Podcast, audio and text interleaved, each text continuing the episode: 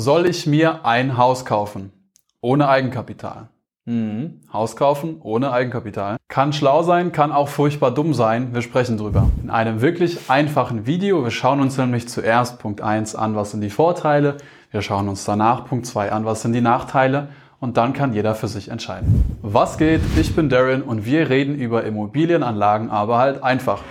Ich will, dass möglichst viele Menschen verstehen, wie sicher und einfach Immobilien für die Altersvorsorge sind und sich trauen, ihre erste Immobilie als Investment zu kaufen. Wenn du genau das tun willst, dann bist du hier so krass richtig und solltest dringend abonnieren.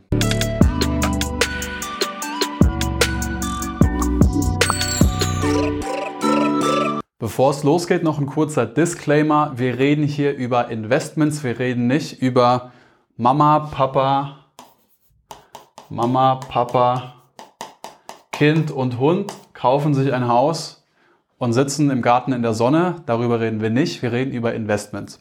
Und Haus könnte hier genauso gut Wohnung heißen. Was sind die größten Vorteile, wenn du dir ein Haus ohne Eigenkapital kaufst? Logischerweise hast du, wenn du kein Eigenkapital einsetzt, eine Eigenkapitalrendite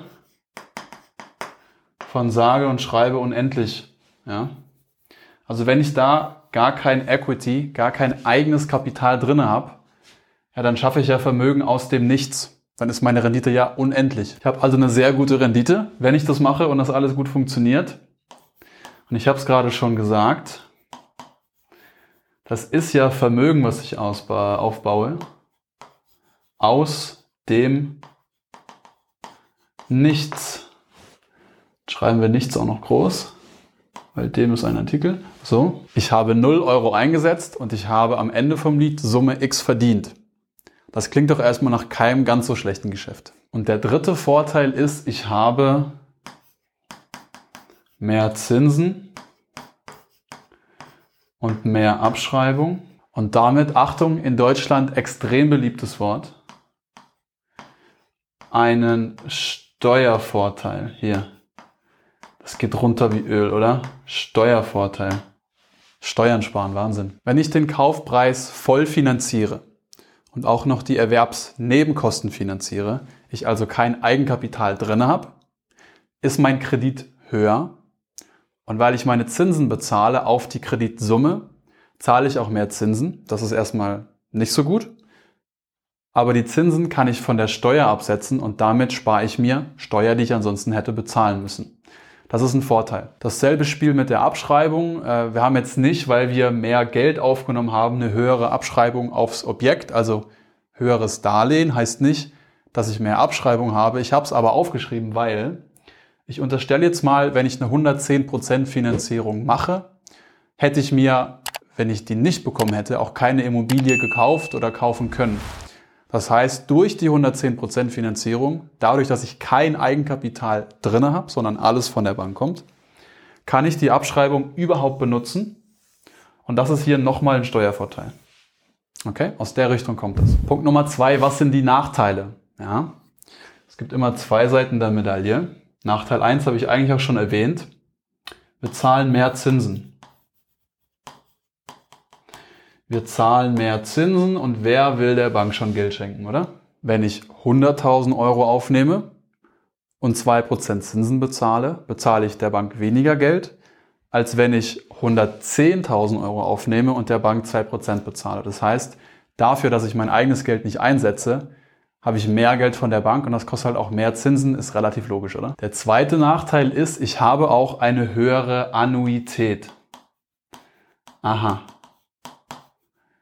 eine höhere Annuität.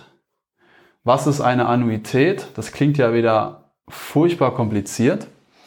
Wenn du nicht weißt, was eine Annuität ist, dann guck dir das Video da oben an oder da oben, irgendwo oben. Kurz gesagt, wenn ich mir mehr Geld hole, das geht mit dem Punkt hier oben einher. Wenn ich mir mehr Geld hole, dann zahle ich mehr Zinsen. Das heißt, meine monatliche Belastung ist höher, also auch meine Annuität, also das Geld, was ich an die Bank zurückbezahle. Und in der Regel will die Bank sogar auch noch dafür, dass ich gar nicht selber bezahle, sondern alles von der Bank kommt, sind nicht nur die Zinsen so ein bisschen höher, ja, und ich zahle auf mehr Geld Zinsen, sondern oftmals wird dann auch die Tilgung so ein bisschen hochgeschraubt. damit die Bank ein bisschen mehr Sicherheit hat. Und deswegen ist im Ergebnis einfach die Annuität höher. Und Punkt Nummer drei, was man auch ganz klar sagen muss, ich habe natürlich auch ein höheres Risiko. Ein höheres Risiko. So, wenn ich jetzt acht Kinder habe und eine Frau und drei Hunde und ich eh schon ein Haus habe, was ich bezahlen muss, und ich mit Ach und Krach irgendwie gerade mal so eine Finanzierung bekomme und ich mache dann eine 110% Finanzierung, dann mache ich es eventuell lieber nicht. Ich muss mich natürlich immer fragen, was wäre denn wenn? Ja, also wir haben einen Marktpreis, Market Value, Marktpreis und wir haben einen Kaufpreis, so, beziehungsweise eine Restschuld. Und wenn das hier halt viel höher ist, als das hier, weil mir die Marktpreise irgendwie abschmieren. Weiß man ja alles nicht, was da in acht Jahren passiert. Okay. So, wenn das passiert und ich habe damals 110% finanziert und ich habe nicht wirklich viel getilgt, dann ist es halt nicht gut. Kapitel 3 als Bonus. Lass uns mal ganz kurz gucken, was sind denn die Voraussetzungen für eine 110% Finanzierung, die Voraussetzungen dafür, dass ich eine Immobilie komplett ohne Eigenkapital mir kaufen kann. Also erstmal solltest du hier 2k netto verdienen. Der Klassiker, warum ist das wichtig? Weil ansonsten hat die Bank nicht so wirklich Bock, dir Geld zu geben. Es ist relativ einfach. Und wenn du jetzt eine 110% Finanzierung willst, also wirklich gar kein eigenes Geld reinsteckst, na, dann machen wir aus der 2 mal eine 4. Okay? Klingt jetzt erstmal nach viel Geld. Ähm, kriegt man auch oftmals dann doch irgendwie gelöst, aber als Faustregel wenn da eine 4 vorne steht, dann geht das in der Regel. Was hilft noch, um die Bank so ein bisschen zu beruhigen und entspannen zu lassen, sodass sie dann auch äh, das Geld ausbezahlt, ist, wenn die Immobilie 6% Rendite abwirft. Also es kann natürlich auch mehr sein, ist klar. Ähm, aber wenn die Immobilie selber einen hohen Cashflow produziert, also wenn da äh, viel Miete reinkommt, sage ich mal, dann ist die Bank eher dazu bereit, dir 100% oder eine 110% Finanzierung zu geben, als wenn das irgendwie, weiß ich nicht, 2% sind oder so. Wenn du nicht weißt, was hier 6% Rendite bedeutet, was das ist, dann erzähl mir davon, schreib mir einen Kommentar und äh, wenn dich das interessiert, mache ich dazu gerne auch nochmal ein sehr einfaches Video. Und der letzte Punkt, den die meisten aber sowieso machen, ohne drauf zu achten, ist, dass wir eine Wohnimmobilie haben. Das heißt, wohnen und nicht irgendwie ein Krankenhaus, wohnen und nicht irgendwie ein Büro, wohnen und nicht irgendwie ein Edeka oder so. Ja, man kann sich auch andere Sachen kaufen. Einzelhandelsimmobilien, Büroimmobilien, eine Lagerhalle, ein Stellplatz oder so. Geht auch alles unter dem Deckmantel Immobilie.